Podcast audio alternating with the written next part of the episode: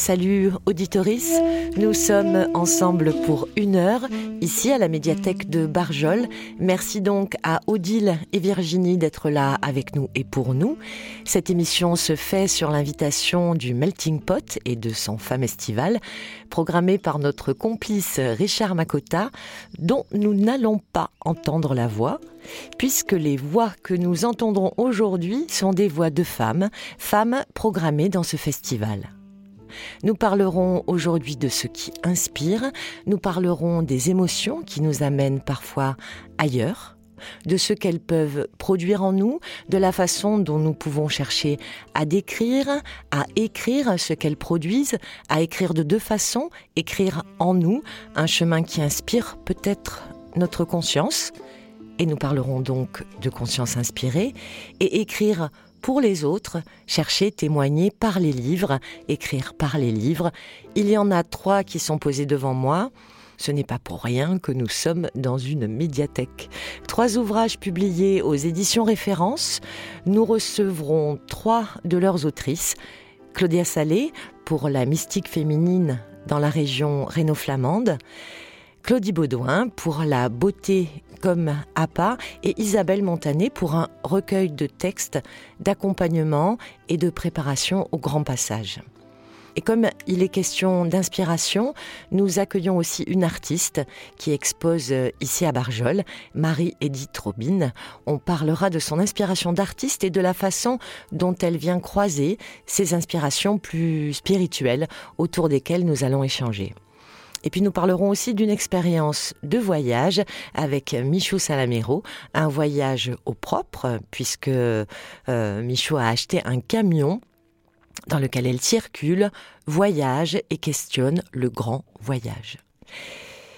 Merci à toutes d'être euh, autour de ces micros et pour euh, ouvrir cette émission et peut-être s'inspirer nous-mêmes sur les conseils de Claudia Salé une lecture.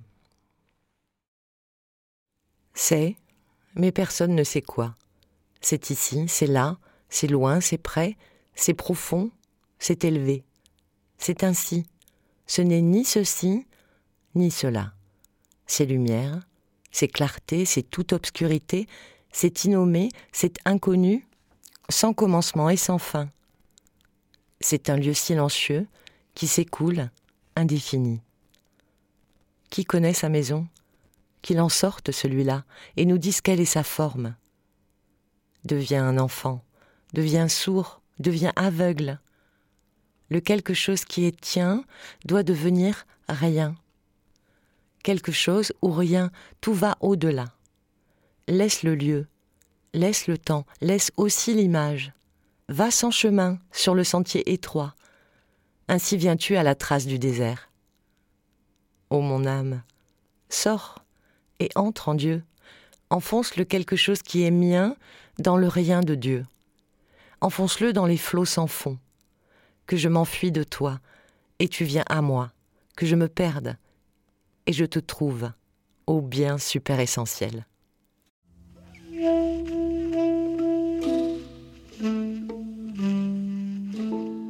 C'est donc une source anonyme, ce texte. Et euh, est-ce que je peux vous demander, les unes les autres, comment vous l'entendez? Est-ce qu'il euh, rebondit sur vos propres expériences? Euh, Qu'est-ce que c'est cette inspiration et, que pourrait être pour vous, dans votre propre témoignage, cette conscience inspirée? Marie-Edith, tu as le, oui, je, Robin, tu as le micro dans les mains. Je veux bien, je veux, bien répondre ou, être en écho de ce texte. Mhm. Euh, effectivement, donc moi je suis plasticienne, je travaille avec mes mains.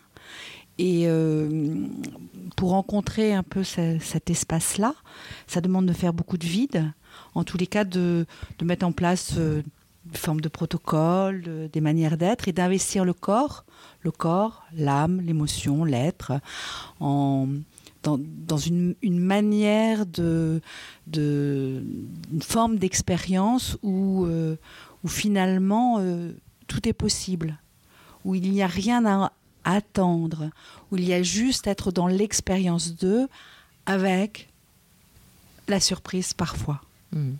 Et, et, on, voilà, moi je travaille avec le papier, euh, je, laisse des traces et je, il ne peut pas être autrement que euh, de vivre cette expérience. Je ne peux pas en faire l'économie. Si je ne peins pas, si je ne mets pas en mouvement mon corps, mes mains, il, ne se passera pas ce qui peut peut-être se passer, peut-être se traduire, peut-être se mettre à jour euh, dans une œuvre et peut-être aller au-delà de moi pour aller toucher l'autre.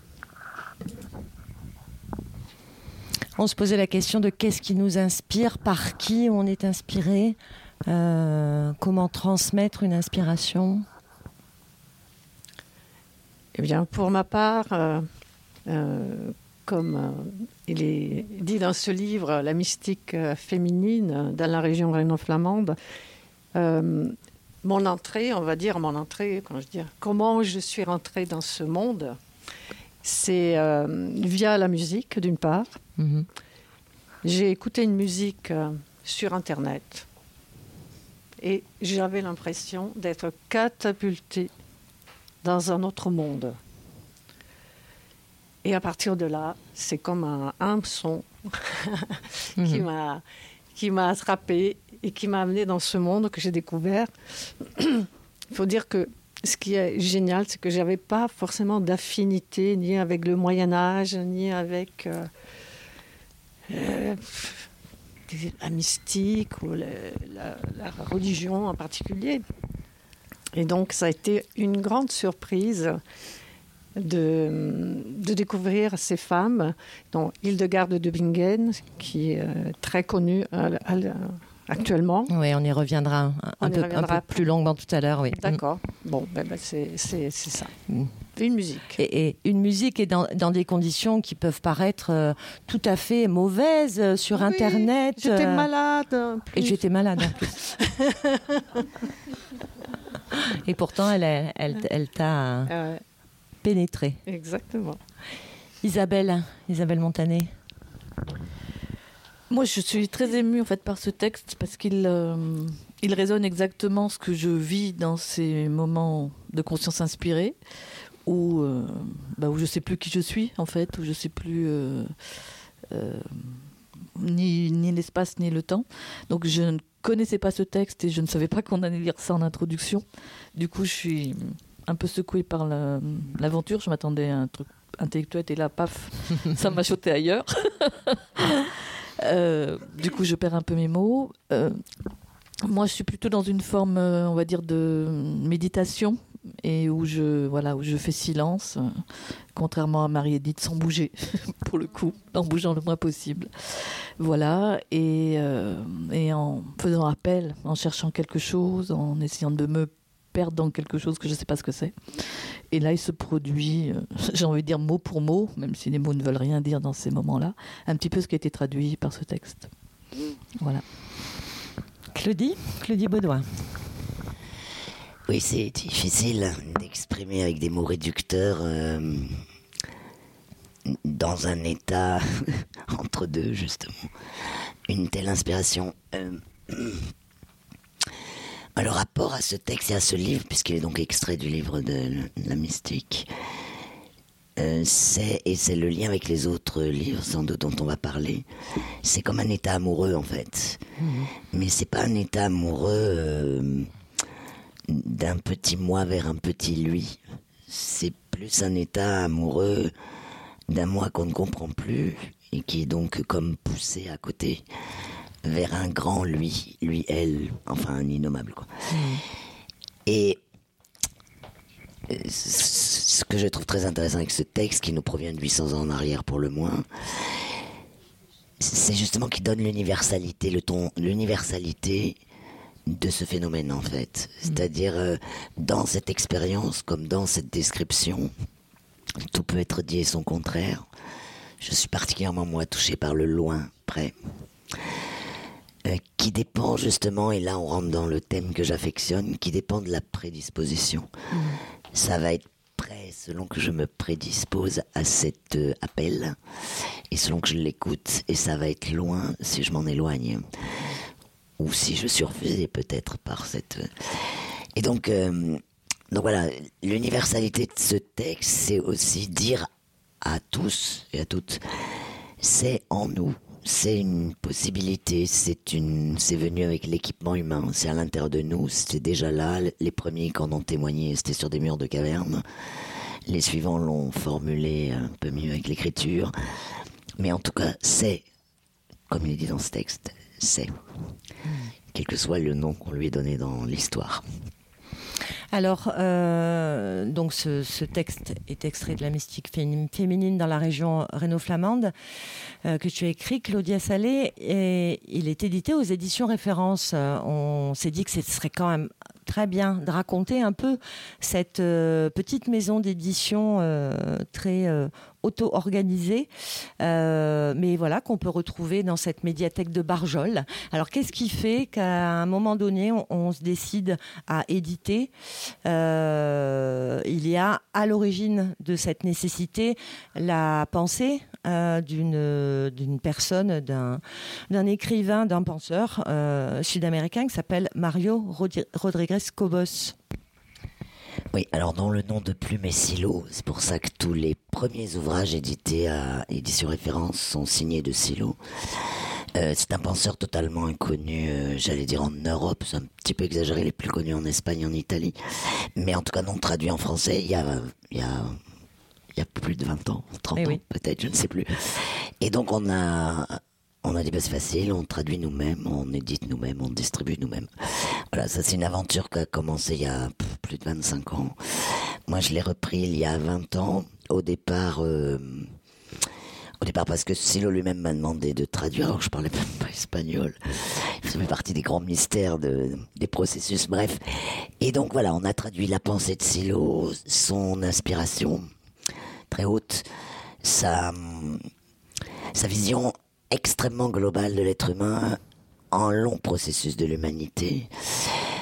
Euh, et ce serait trop long de développer, et c'est peut-être pas le sujet aujourd'hui. Simplement, une des particularités de visée d'écriture était la conscience inspirée. Mhm. Comme un, état de conscience, une structure de mhm. conscience particulière, propre à l'être humain, pas propre à des à des gens qui auraient reçu un don ou, qui auraient développé un talent particulier, non propre à chaque individu. Euh, état et structure que l'on peut construire et auquel on peut arriver. Alors on part du plan psychologique, là on, est, on a quitté un peu le, la sphère de ce beau texte, mais c'est aussi pour ouvrir le chemin justement de... Euh, l'esprit avec lequel nous on écrit n'est pas un esprit j'ai un talent particulier ou j'ai un mm. don particulier don et talent et vocation que l'on reconnaît par ailleurs c'est on peut avoir des vocations particulières ou des talents particuliers mais le thème de la conscience inspirée est un thème de chacun voilà Silo ayant été édité à peu près il manque juste un livre qui s'appelle Dictionnaire qui est nettement moins inspirant. Euh, dans ses œuvres complètes, on a commencé à éditer d'autres choses, et notamment des personnes qui ayant suivi cet enseignement, ou en tout cas cette pensée, ce courant de pensée, euh, ont, ont osé et je les en remercie d'ailleurs, ont osé, ont bien voulu oser l'édition de leurs études. Cette collection qui est née l'année dernière, hein, c'est très récent, qui s'appelle Exploration spirituelle, euh, édite des personnes qui ont fait, qui n'ont pas fait l'économie, tu parlais d'économie Marie-Edith, qui n'ont pas fait l'économie d'un travail mmh. d'études suite à leurs expériences. Alors ça fait pas de nous des étudiants universitaires, c'est pas de nous des professeurs, des philosophes et des penseurs, mais euh, ce sont des personnes qui sont vraiment données, euh, en tout cas qui ont investi du temps de leur personne et de leur tête pour aller chercher des racines, chercher des textes, chercher des témoignages, avec un regard particulier qui partait de l'expérience. Mhm. C'est intéressant aussi, euh, on parlait d'inspiration tout à l'heure, de ce qui peut inspirer les uns et les autres, mais ce type de démarche qui, demande énormément d'investissement et de travail, mais qui ne sont pas produites par des chercheurs.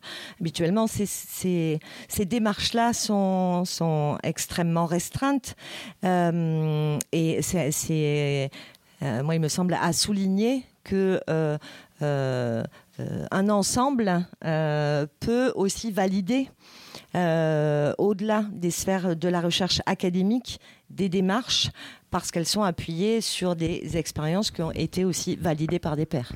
Justement, là, là où c'est très intéressant, enfin, dans ce petit cercle-là qui nous occupe aujourd'hui, ou dans d'autres un peu plus grands, on a eu la surprise aussi de rencontrer des chercheurs mhm. universitaires ou des gens qui avaient dédié toute une vie à un personnage ou une époque, qui étaient étonnés de, de, de ce que nous pouvions affirmer depuis notre ignorance universitaire ou académique. Mhm parce que euh, l'intuition et celle qui est développée par l'expérience conduit en parfois euh, en empruntant un peu moins de méandres euh, de labyrinthe, conduit plus directement à des choses essentielles et parfois même, je, enfin je ne vais pas la citer, elle n'est pas là aujourd'hui, mais il y a des personnes même qui ont rencontré gens qui, qui ont qui a qui arrivent à élaborer d'autres hypothèses, de nouvelles hypothèses entendues par les chercheurs. Mmh. Donc je ça, fait très prétentieux pour une petite maison d'édition où tout le monde est bénévole, où on fonctionne vraiment sur du notre temps libre, mais notre passion. Mais en tout cas, je crois que ça, cette collection et cette pensée, cette façon de d'être, d'abord, elle est ouverte. C'est-à-dire, on, elle est ouverte au monde, elle est ouverte au futur, et je pense qu'elle a un apport à faire, en fait. Alors, elle, apporte déjà beaucoup. Euh, Claudia, tu nous témoignais de ta rencontre euh, avec un, espace d'émotion euh, très fort. tu nous disais que la mystique féminine, c'était pas tellement ton truc. La région Renault-Flamande, tu ne connaissais pas. Les Begin non plus. il se trouve que Hildegard von Bingen, alors peut-être que c'est d'ailleurs ton écrit qui a aidé à la rendre célèbre. en tous les cas, en préparant ce plateau, moi j'ai tapoté sur mon ordinateur euh, Conscience inspirée et le premier nom qui sort, c'est euh, Hildegard euh, von Bingen. alors, tu l'as associé dans ton livre, c'est un triptyque. Elles sont, elles sont trois, ces femmes. et j'imagine que pour toi, il n'y a pas de première, deuxième et troisième. Qui sont-elles et, comment es-tu allé à, leur rencontre Et peut-être que, tu peux nous donner quelques clés comme ça de, ce que, par rapport à ce que racontait Claudie sur euh, la mise en recherche? Eh bien, donc justement, comme je ne m'intéressais pas du tout à ça, ça a été une surprise du eh début à la fin. Euh, et ce qui m'a le plus épaté, euh, c'est que lors écrits étaient tellement actuels, alors qu'ils avaient été écrits il y a 800 ans à peu près. C'est comme si je les avais écrits, j'aurais pu les écrire, euh, moi, nous, hier, avec une totale liberté, une totale euh, absence de censure que j'avais jamais vu ça nulle part, franchement. Et donc je me suis dit, qu'est-ce qui meut une telle liberté Qu'est-ce qui peut faire que quelqu'un s'exprime avec une telle audace euh, au risque de, de sa vie? C'est-à-dire, est-ce que tu peux nous expliquer un peu plus? Une audace par rapport à quoi? Mais Par exemple, euh, il y avait beaucoup le, thème de la quête de la fusion avec euh, le divin. Mm-hmm. Et euh, effectivement, cette quête du divin, elle est tellement forte, tellement passionnée, qu'elle euh, dépasse même euh, tout entendement. Et elle ne censure rien de leur expérience. Elle lâche tout, vraiment, elle lâche tout. Et, et donc, elles ont vraiment. en fait, mon intérêt, c'était après, après le coup de foudre, c'était de comprendre qu'est-ce qui, comment elles ont pu atteindre ces niveaux de conscience inspirée, justement, mhm. qu'elles ont ensuite traduit via de la poésie, des chants, des images, de, la musique, etc. Donc c'était... Euh, ok, elles sont inspirées, mais mon intérêt, c'était aussi de comprendre comment elles faisaient. Ça ne veut pas dire que je suis arrivée à, le comprendre. J'ai essayé. Mhm. Et, et, pour le faire, j'ai essayé surtout de me baser sur euh, mon expérience. De ce fait, plus qu'un livre, enfin, c'est presque plus un témoignage euh, d'une reconnaissance. une reconnaissance, une expérience qui, du coup, devient commune. Comme disait tout à l'heure, c'est universel. Ça dépasse le temps, ça dépasse les frontières, ça dépasse le langage, ça, ça dépasse les formes, pas tout. Hmm. Est-ce qu'il y a une particularité à la mystique féminine? Euh, Alors, je ne sais pas s'il y a une particularité, parce que je n'ai pas lu euh, trop d'autres mystiques, mais euh, quand une femme mystique veut fusionner avec Dieu, euh, elle le fait certainement d'une autre manière que le ferait un, homme. mais fondamentalement, au final, euh, c'est la même chose. Euh, on se retrouve tous au final au même endroit. C'est n'est pas hmm. une question d'homme ou, de femme, si je peux dire hmm. ça comme ça. Claudie moi, j'aimerais, Claudia, que tu parles de l'audace qu'elles avaient aussi du, dans le contexte dans lequel elles vivaient. Oui. Bien dans le micro, Claudia, s'il vous plaît. Oui. Euh, le contexte, ben, c'est le Moyen Âge.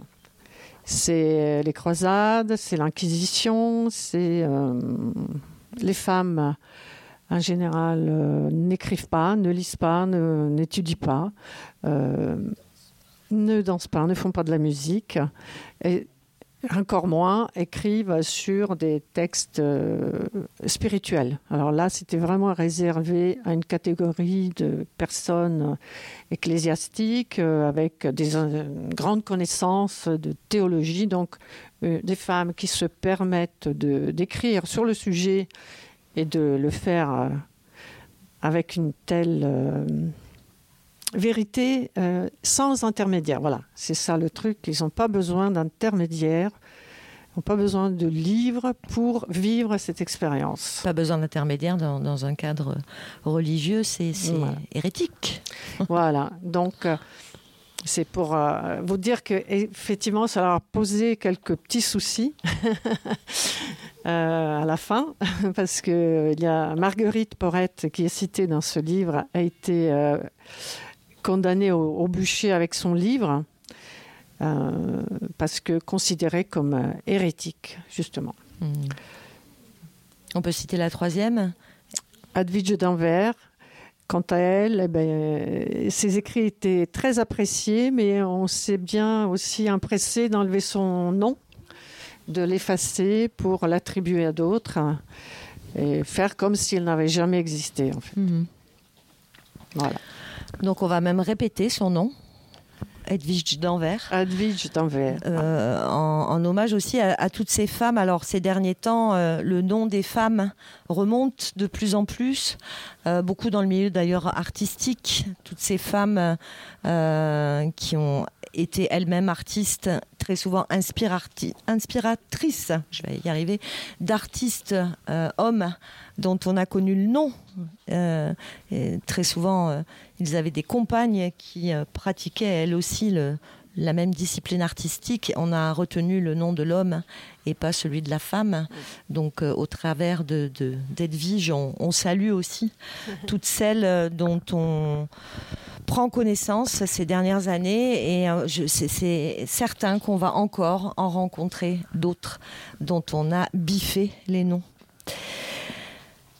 La beauté comme appât, c'est le titre de ton essai, de ton récit d'expérience, Claudie.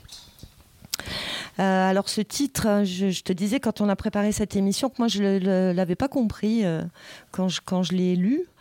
Je l'ai compris quand j'ai lu le livre. Euh, et ce titre, euh, qui, en, disant ça, ça va expliquer beaucoup de choses aussi, tu le dois à, quelqu'un, une personne. Euh, je te laisse prononcer son nom parce que je l'écorche, mais alors à chaque fois. Il paraît qu'on l'écorche de toute façon. C'est terrible. Sergio Celibidac, moi je vais dire, mais c'est déjà francisé. Celibidac qui et les Roumains, c'est un chef d'orchestre qui effectivement euh, m'a permis de de structurer, enfin en tout cas de donner un, fil conducteur à toutes ces expériences qui m'interrogeaient beaucoup, euh, qui étaient celles liées à la beauté. Alors, la beauté, c'est tellement infini qu'il faut un peu d'audace pour oser parler ou écrire à ce sujet, d'autant que de très grands noms je vais n'en citer que deux, mais Platon ou, François Tieng, qui sont vraiment tellement euh, de grands noms de l'écriture s'y sont euh, osés. Donc, euh, je voilà, moi je ne prends pas pour un philosophe, même le mot essai est déjà trop. Mais je voulais, en fait, bon, je le présenterai demain à une, à une conférence demain, je vais pas développer, mais le titre au moins ce que Célibidat m'a apporté, c'est de montrer au combien la beauté euh, est faite pour nous arrêter, en fait. Mhm. En, tout cas au XXIe siècle. Ça nous arrêter dans cette course folle à la fois de nos jambes et de nos têtes qui fait qu'on peut passer à côté de, de merveilles sans ni les voir ou ni s'y arrêter. Or, si on mord à cet appât, je ne sais pas qui est le pêcheur, ce n'est pas le sujet dans ce livre. Je ne sais pas qui pêche. Mais si on mord à cet appât et que le pêcheur tire euh, vers lui, se produisent des choses dont on vient de parler. Et donc, ce livre n'est pas sur la beauté. Ce livre est sur euh, l'appât. Et, avec quel, euh, quel type de mouvement il nous enlève, en fait. Hmm. C'est impossible d'écrire sur la beauté. Et en revanche, ça fait un lien avec ce que je disais tout à l'heure, c'est-à-dire l'universalité de la chose, qui prend mille formes culturelles, naturelles, artistiques. Euh, ça prend mille formes et du coup, ça ramène euh, aussi l'individu à lui-même, c'est-à-dire euh, tout le monde a des expériences avec la beauté. Mm. Absolument tout le monde. J'aimerais bien que tu nous parles un peu de ça, de cette question du, du de ce qu'on peut nommer le choc esthétique, par exemple. Euh, c'est cette émotion qui va euh, nous sidérer, nous ravir, euh, nous chambouler. Et, où justement, tu viens de signaler, que nous faisons là appâter, mais qu'il peut aussi se passer après cette émotion très très forte des choses. et que c'est peut-être ça qu'on est en train de signaler là notre animatrice radio triche, en fait. je tiens à dire. Elle m'a surprise ce matin dans une grande émotion. et à la beauté, et voilà. Euh, j'ai pas forcément envie de raconter celle-là qui m'en fait perdre la voix. Donc, oui, c'était pas celle-là que, voilà, sur celle-là que je, euh, je, je, pensais. Euh, au choc esthétique plutôt vers Istanbul. Euh, non, de, façon un peu générique, j'aurais dit. C'est-à-dire, je, crois que tout le monde, mais vraiment tout le monde, s'il s'arrête un instant et évoque dans sa mémoire, va trouver un souvenir quelconque, au moins un, mais plusieurs en vérité, parce que l'un en plus, c'est comme des colliers. Mhm. Un souvenir de, de rapt esthétique ou de choc esthétique réveille, comme les autres, euh, souvenirs esthétiques. D'ailleurs, j'attire l'attention de tout le monde sur le fait quand cette expérience t'a amené dans d'autres zones du mental, mhm. elles sont inscrites aussi dans d'autres zones de la mémoire. Mhm. C'est-à-dire que leur, souvenir n'en est pas flouté, alors que si on se souvient d'une image d'enfance, ou pas d'ailleurs, on n'a peut-être même pas son souvenir, c'est flou. L'expérience euh, qu'on va appeler inspiré ici, s'inscrit dans un autre espace de la mémoire, ce qui fait que lorsqu'on évoque une, d'autres reviennent aussi. Et tout le monde là, tout le monde a cette expérience avec un coucher de soleil, avec un tableau, avec une sculpture de Rodin, avec que sais-je. Après, ça va être en résonance avec ce que chacun est. Avec, avec son époque aussi, avec euh, mille choses, avec sa biographie, enfin c'est extrêmement complexe. Mais le choc esthétique arrête la personne. Et même, c'est ce que je développerai dans la conférence, elle produit un mouvement du corps, une réaction physique. Mhm. Et j'aimerais bien, moi, travailler avec les chercheurs pour voir quelle modification physiologique elle entraîne. Mhm. Mais elle entraîne des mouvements différents. C'est-à-dire qu'il y a des beautés qui nous font tirer vers l'avant. C'est difficile à la radio, hein, du coup, mais aller vers l'avant et presque s'agenouiller. Il y a des beautés, elles sont tellement gigantesques, elles nous font reculer, reculer la tête, reculer le corps devant la grandeur et la majesté. Et d'autres, simplement, nous arrêtent totalement comme si on avait arrêté de penser d'exister, etc. Donc c'est un peu là-dessus que je vais insister demain après-midi.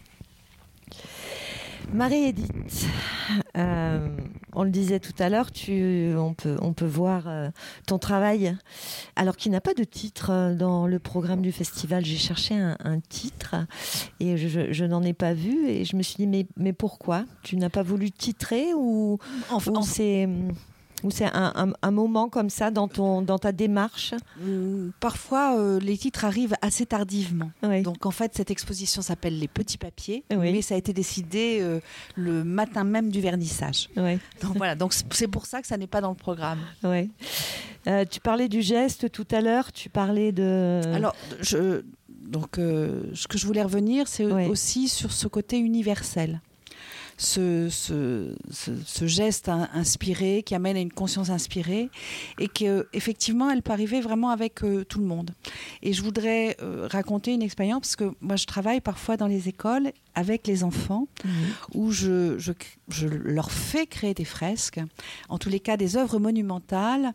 Euh, je dis je leur fais créer parce que je ne touche jamais le pinceau, et nous allons travailler en inspiration donc, et en improvisation. Donc euh, nous ne, créons pas un décor, nous ne prévoyons pas des formes, mais en revanche, je vais poser un protocole plutôt précis, c'est-à-dire un cadre qui va permettre une expression très large des enfants. Et notamment, je travaille avec des enfants qui sont petits, qui ont 3 ans, 4 ans, donc qui sont vraiment dans le vivant, dans le pulsionnel, dans, quelque chose qui, qui, demande à se vivre. Et euh, je, ah, je, travaille avec les enseignants, avec les, le, personnel encadrant, mais aussi les parents, et souvent des parents qui n'ont pas du tout un rapport à, la peinture, à la, culture euh, euh, évident, euh, structuré, mais qui sont prêts à, qui mmh. sont prêts à se faire toucher, à vivre cette expérience-là. Et dans ce, parfois, et ça m'est arrivé il y a quelques mois, euh, parce qu'évidemment, ce genre d'expérience, elle, arrive, elle arrive toujours à l'improviste, elle arrive toujours, elle nous est donnée. Euh, euh, et, je crois juste comment se donner les conditions mhm. pour pouvoir, voilà, comme tu le dis Claudie, se faire attraper, se faire happer par quelque chose et où on sent qu'il est en train de se produire quelque chose. Et c'est après que l'on vient mettre du mental, ou élaborer, ou réfléchir, ou structurer, ou mettre un discours. Mhm. Euh, et donc, dans cette expérience-là, où je travaillais avec des enfants qui avaient 3, 4 ans, 5 ans, en plus qui étaient en début d'année, donc très pulsionnels. Ouais, venaient, certains venaient de rentrer à l'école, donc, euh, et on y va, et on gribouille, et on avait décidé de quoi? J'avais faire travailler une, une très grande fresque. Et, euh, autre élément important, c'est que dans l'absolu, moi, travailler avec des enfants, je, ça m'intéresse pas. Entre guillemets, les enfants, je m'en moque. La seule chose qui m'importe, c'est la peinture. C'est le dialogue que je vais mener avec la mmh. peinture. En revanche, euh, je vais avoir besoin de cette vie des mmh. enfants et de les emmener avec moi. Voilà. C'est-à-dire que j'ai besoin de 140 pinceaux. 150 parce que souvent en plus je prends avec beaucoup d'enfants. Non j'ai besoin j'ai besoin d'eux. Mais eux en tant que voilà c'est pour moi ce sont des, personnes elles sont là. Mais je je suis pas là pour leur apprendre quelque chose. Je suis là pour les aider tu n'es pas une animatrice socioculturelle tu es une artiste voilà. qui fait œuvre. Qui fait œuvre. Et ce que je vais tenter parce que je n'y arrive pas à chaque fois, mais ce que je vais tenter, et là, il y a un possible, c'est qu'une expérience se donne, et que non seulement cette expérience se vive, mais que le beau euh, euh, jaillisse. Et que, le beau jaillisse dans une trace qui va rester. Et, parfois, il y a des miracles. Et, il y a, au mois d'octobre, je suis intervenue à Sarcelles, dans une école maternelle, et nous avons tous et toutes étaient saisis par l'expérience qui se passait. Mhm. C'est-à-dire, moi, parce que je voyais la, je voyais l'œuvre émerger, et, dans ce moment-là, je me sentais profondément en lien avec tous les artistes qui m'avaient précédé, tous ceux qui étaient bien avant moi et qui avaient œuvré au beau, et, que j'étais là à un emplacement pour transmettre quelque chose qui, qui se prolongerait après moi. Mhm. Et les enseignants ont senti qu'il se passait quelque chose mais aussi les enfants. Et, donc ils sont là, ils bougent, ils, peignent, ils, agissent. Et, donc euh, voilà, il y a eu 200 enfants qui ont peint dans la journée. Et le soir, j'évoquais ce moment avec, euh, avec les, enseignants et tout d'un coup, une, une, une, maîtresse est descendue en me disant, mais tu sais, Marie-Édith, il y a au moins trois enfants qui ont pleuré d'émotion. Et ça te fait, d'ailleurs, elle te saisit, cette émotion de, de cette expérience-là, parce que parce qu'en fait, dans ce tu vas y arriver. À, continuer de nous embarquer. avec le micro, en plus, je vais être très trivial avec le micro vraiment voilà, bien Dans, dans ce moment-là, euh, euh, c'est de, de, de se rendre compte que ce qui peut me traverser peut se partager, peut se transmettre et peut se transmettre vraiment à ce que tu disais, quelque chose de très, de totalement universel, du plus grand au plus petit, euh, euh, qu'il soit euh, voilà expérimenté ou pas, et, que voilà encore aujourd'hui me peut me mettre dans une émotion extrêmement grande et, et, me met pour le coup à, dans une place où là je suis, je me dis je suis à ma place. Hmm. Alors c'est euh, une des fonctions de l'art, tout ce dont tu viens de, nous parler. Euh, euh, pour, pour faire un peu émulsion de ce petit chemin que nous venons de parcourir en, préparant cette émission, on se disait mais comment partager ce que cette, cette démarche de repousser les limites, en quoi cette démarche-là pouvait être utile et bonne euh, au-delà euh, de celui qui est en train de la vivre, comment est-ce qu'on peut euh, être dans du commun? Est-ce qu'on veut être dans du commun? Est-ce que c'est ça l'intention? Est-ce qu'on ne veut repousser que nos propres limites ou est-ce qu'on veut aller vers de c'est plus des chemins là ce sont des, boulevards dans lesquels on peut communiquer transmettre échanger faire ensemble et, peut-être dans ce moment si particulier que nous vivons, notre moment historique est quand même extrêmement particulier et, extrêmement questionnant. Est-ce que tout ce que l'on vient de dire aussi, on a envie de le mettre, vous avez envie de le mettre au service de ce moment-là, de ce monde-là, de cette humanité-là? Je vais réagir parce que ça, ça, fait partie de notre propos et c'est partie des livres qu'on édite, c'est-à-dire avec un regard qui se veut extrêmement ample, qui reprennent l'histoire de l'humanité et qui détectent l'intention évolutive. Qu'on nommera comme on voudra, on va mettre un grand I à intention, mais euh, l'être humain s'inscrit dans une évolution et je ne parle pas que de l'évolution euh, physiologique, euh, naturelle, transformatrice de son corps. Il, il transforme et il transforme le monde.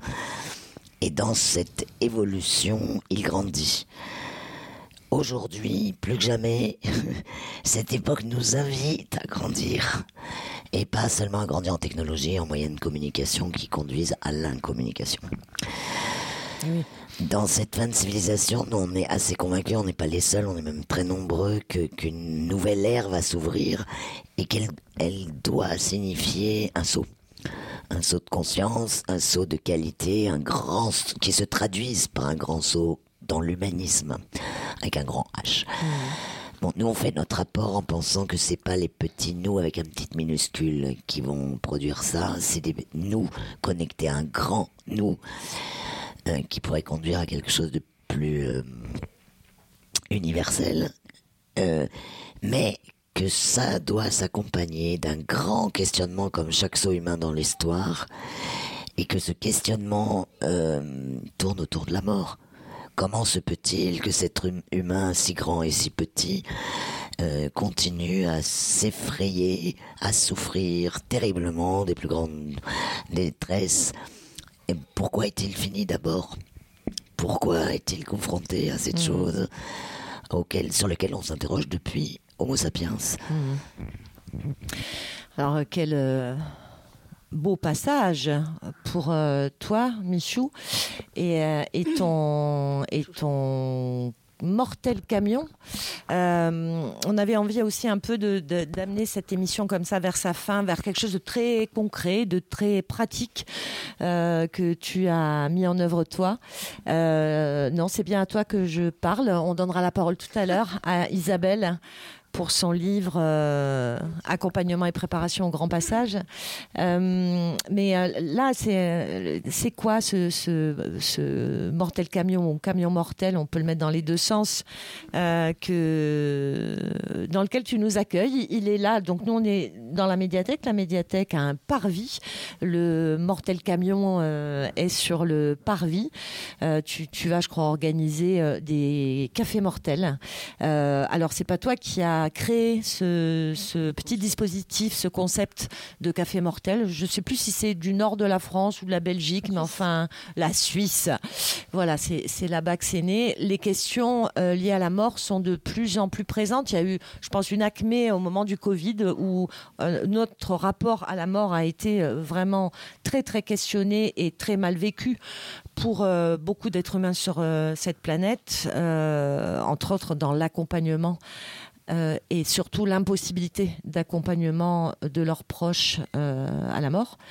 Euh, des coopératives funéraires se créent, beaucoup d'écolos questionnent la façon dont nous allons être incinérés, enterrés. Est-ce que notre corps doit être de l'humus pour les arbres? Beaucoup de questions se donnent à l'heure actuelle et, et de plus en plus de gens se regroupent pour euh, euh, tenter d'élaborer des réponses. Alors toi, c'est seul que tu es dans ton camion, tu voyages seul et à chaque fois, tu te connectes à d'autres. C'est ça l'idée. Euh, j'ai mis une petite affiche là sur le mortel camion. je crois que j'ai marqué Nous sommes mortellement vivants. Et en fait, c'est ça qui m'inspire, qui me fait marrer aussi, parce que j'aime bien rire autour de ces thèmes-là. Euh, je trouve ça assez poétique aussi. Et l'idée du camion mortel, en fait, du mortel camion, c'est... Euh... Parce qu'on ne s'est pas prévu qu'on y meure dans ton camion. Alors non. Ok. Donc ce serait plutôt mortel camion hein, que camion mortel, non, en effet. mortel camion. c'est dans ce sens-là. Dans ce sens-là. J'avais une anecdote, mais plus tard. Et euh, en fait, j'en ai plein et il va falloir que je trie un petit peu. Donc, dans le Mortel Camion, je me promène et je vais à la rencontre euh, des gens. Donc, ça vient peut-être euh, des fois par hasard. Je me pose dans un endroit, en général, les gens s'approchent parce qu'ils le trouvent joli. Il y a des guirlandes, des bougies, tout ça. Et puis, il y a marqué Mortel Camion et ça, ça interpelle. Mhm. Parce que, en fait, c'est ça, on est mortellement vivants. C'est-à-dire, qu'est-ce qui nous unit sinon le fait qu'on est tous mortels ici, qu'on va tous mourir un jour? Ça, on en est tous maintenant certains. Et euh, donc, c'est de toute façon une question, comme le disait Culedi, qui tarabuste euh, la conscience humaine depuis euh, qu'elle était toute petite et qui continue comme ça à nous faire dépasser et dépasser et dépasser probablement ces questionnements, probablement la douleur et la souffrance. C'est probablement dans cette intention évolutive. Donc de toute façon, c'est une question profonde mhm. qui n'a pas de place. Là, je vais revenir dans notre 21e siècle, 20e d'ailleurs, qui a de moins en, de moins, en moins de place pour euh, s'exprimer. On est dans un moment où on appelait ça, euh, les sociologues, philosophes, etc., euh, la mort interdite. On ne peut pas en parler. Il ne faut pas parler de ça parce que sinon c'est morbide. Mhm. Or, en fait, ce qui est mortifère, c'est d'oublier que nous sommes mortels. Je vais vous faire un raccourci. Pour moi, et depuis toutes ces années et probablement depuis tous ces échanges et ces, travaux, ces recherches, mais essentiellement ces rencontres, je crois qu'en oubliant qu'on est mortel, on oublie surtout qu'on est immortel. Hmm. Mais alors ça, ça demanderait à peu près trois heures de plus d'émission. Enfin, en tout cas, on oublie profondément, j'imagine, cette part de nous immortels. Donc on meurt un jour quand même, le corps, il, il lâche l'affaire. Mais qu'est-ce qui se passe? Donc, cette question du camion mortel, c'est de pouvoir euh, déjà bouger, être dans cet entre-deux. Peut-être que pour moi, c'était un peu euh, re-raconter à ma manière qu'à un moment, on arrive On est en Mhm. voyage dans un espace et à un moment, on repart. Mhm. Et pour moi, le camion mortel, le mortel camion, c'est d'arriver quelque part et puis je passe dans le village et à un moment, ben, je pars. Je repars en fait, je m'en vais. Bref, petite symbolique comme ça. Et qu'est-ce qu'on fait avec euh, dans le dans ce camion et qu'est-ce qu'on fait aussi dans les cafés? On fait les fameux cafés mortels. Donc c'est Bernard Crétas, un sociologue suisse, qui a initié ça il y a une dizaine d'années. Euh, il était spécialiste des rites funéraires et on l'avait invité à une conférence en tant qu'expert de la mort. Donc lui, ça l'a fait, ça le fait toujours marrer d'ailleurs, encore aujourd'hui. euh, il est mort depuis novembre, donc je pense qu'il rigole encore plus. Il a dit, ben, pour être euh, expert de la mort, il faut être un petit peu mort. Donc euh, on n'est pas un petit peu mort, on est mort, on est vivant, on n'est pas entre les deux, à part le chat de Schrödinger, mais c'est encore une nouvelle émission. Vous me rattrapez si je me perds trop, hein, franchement là. Et, euh, et donc, comme il a dit que non, il n'était pas expert de la mort, et qu'en réalité, à partir du moment où on est mortel, on peut parler de la mort. On n'a pas besoin d'être euh, sociologue, Bernard Crétas, pardon, spécialiste, spécialiste des rites funéraires, pour parler de ça. Et finalement, quel est l'endroit où on pourrait le mieux parler de la mort, sinon au bistrot? Mhm. Parce que finalement, c'est là, au début, avant le milieu du XXe siècle, c'était là que les gens parlaient vraiment de ça Se retrouver. se retrouver, en parler, et peut-être avec cette euh, chose où on peut justement dépasser nos limites, peut-être dépasser les limites de la bienséance aussi, Mhm. peut-être euh, sortir du moment où on est, euh, je sais pas, au temple, à l'église, etc., dans ces endroits où on va honorer, euh, un peu plus solennel, voilà Con- Consacré. Le... ouais. consacré, etc. Et à un moment, on va au bistrot. Et là, on dépasse déjà, on a cette expérience de pouvoir parler de la mort en, dépense- en dépassant probablement certaines limites euh, de code aussi, euh, etc. Mhm. Donc lui, il a emmené tout, tout le monde au café et c'est là qu'ont commencé les cafés mortels. Et alors, quand j'ai entendu que les cafés mortels existaient, moi qui avais tellement envie d'avoir une espèce de, de forme comme ça, un peu euh, institutionnelle, hein, pour en parler, je me suis emparée de ça. Et je me suis dit, mais ça va aller très très bien avec euh, Mortel Camion.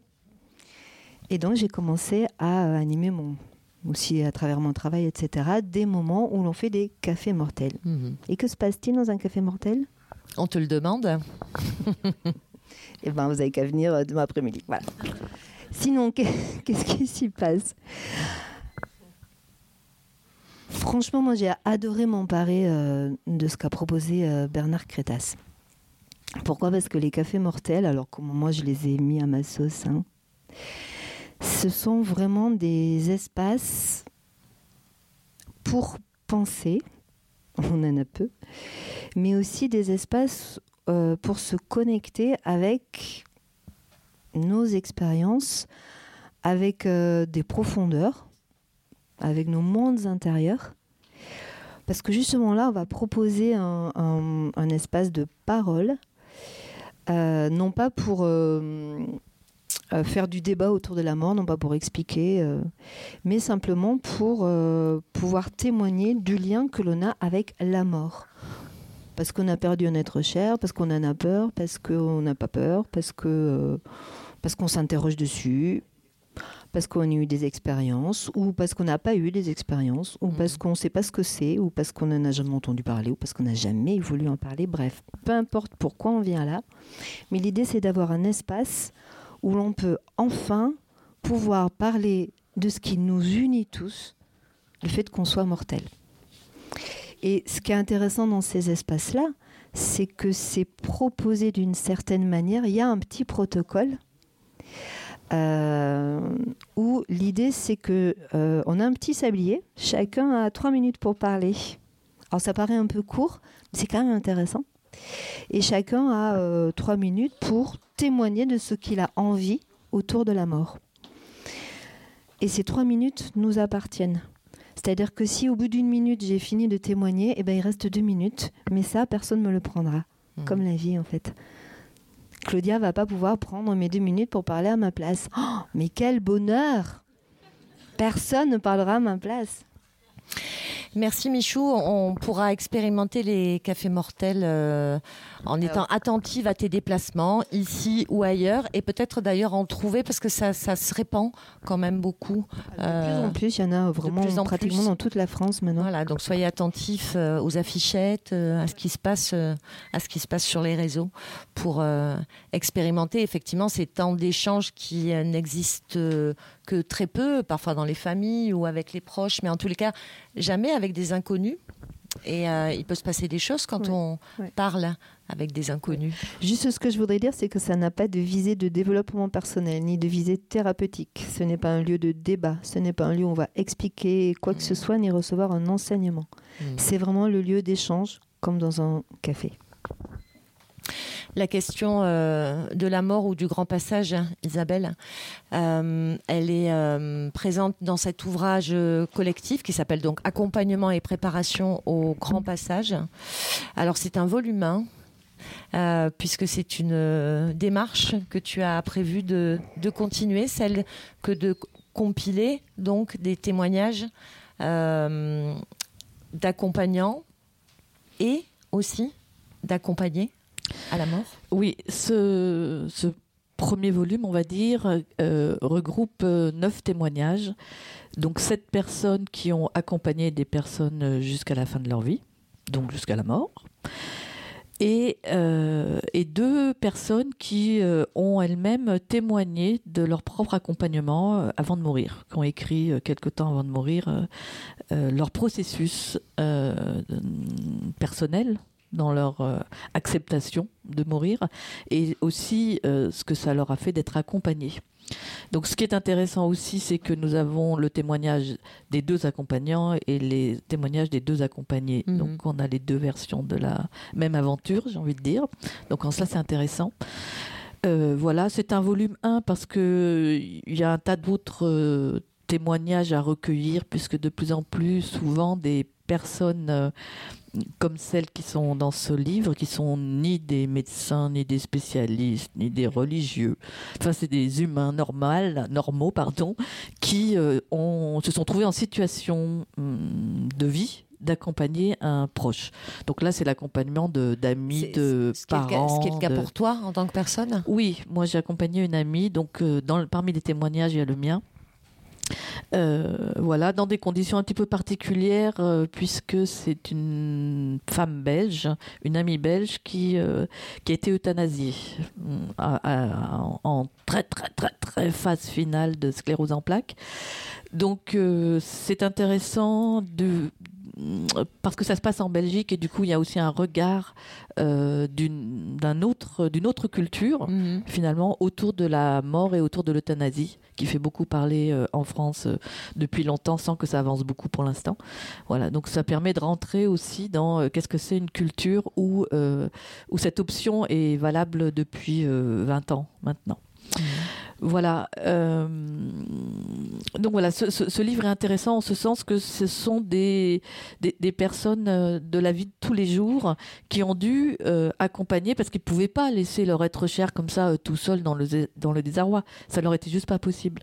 Mais en fait, personne n'en mourait d'envie. Personne n'avait envie de faire ce chemin d'accompagner vers la mort et d'avoir ses propres interrogations en miroir. Personne n'a envie de ça en fait. Et finalement, on peut constater à travers travers ces, témoignages, même pour les mourants, euh, que c'est finalement une des plus grandes aventures euh, qu'on peut faire dans sa vie, un des plus grands cadeaux qu'on peut recevoir, d'avoir l'opportunité pendant plusieurs semaines, euh, plusieurs mois, certains même plusieurs années, euh, d'accompagner quelqu'un qui va se poser les questions les plus la, la, question la plus fondamentale. Comment je vais approcher cette chose qui fait le plus peur à l'être humain qui terrorise tout le monde? Comment je peux en tant qu'accompagnant en faire quelque chose qui va fondamentalement restructurer ma vie dans une autre dimension?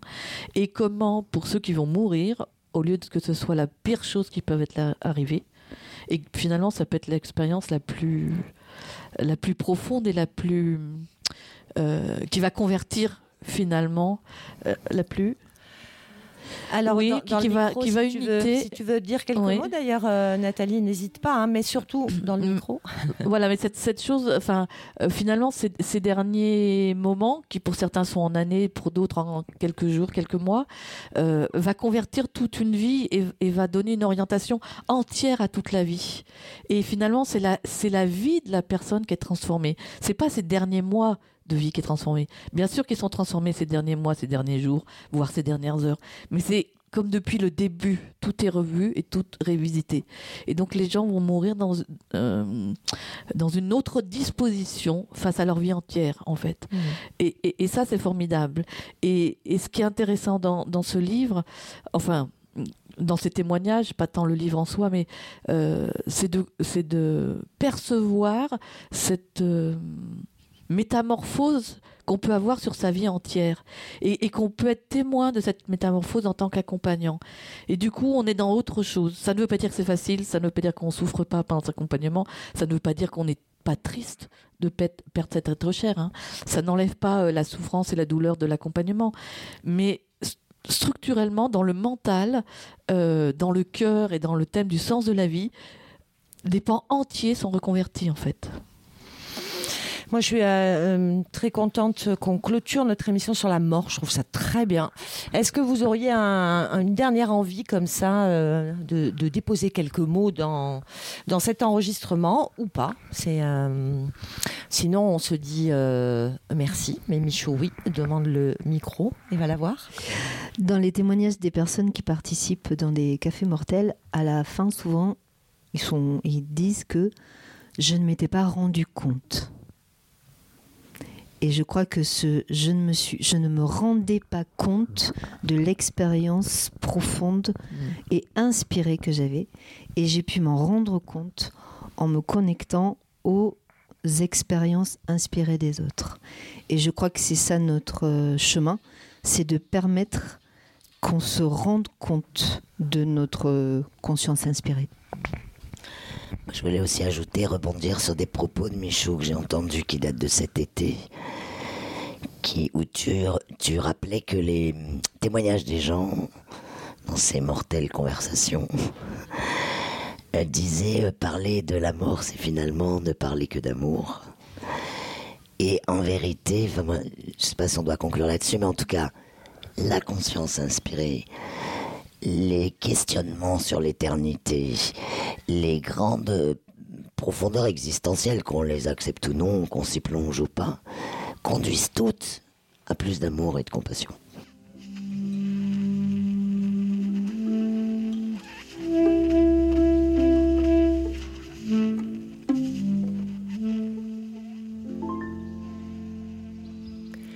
Merci d'avoir été à l'écoute de cette émission qui a été réalisée à la médiathèque de Barjol, dans le Var, sur une proposition du Melting Pot dans le cadre de son Famestival 2023.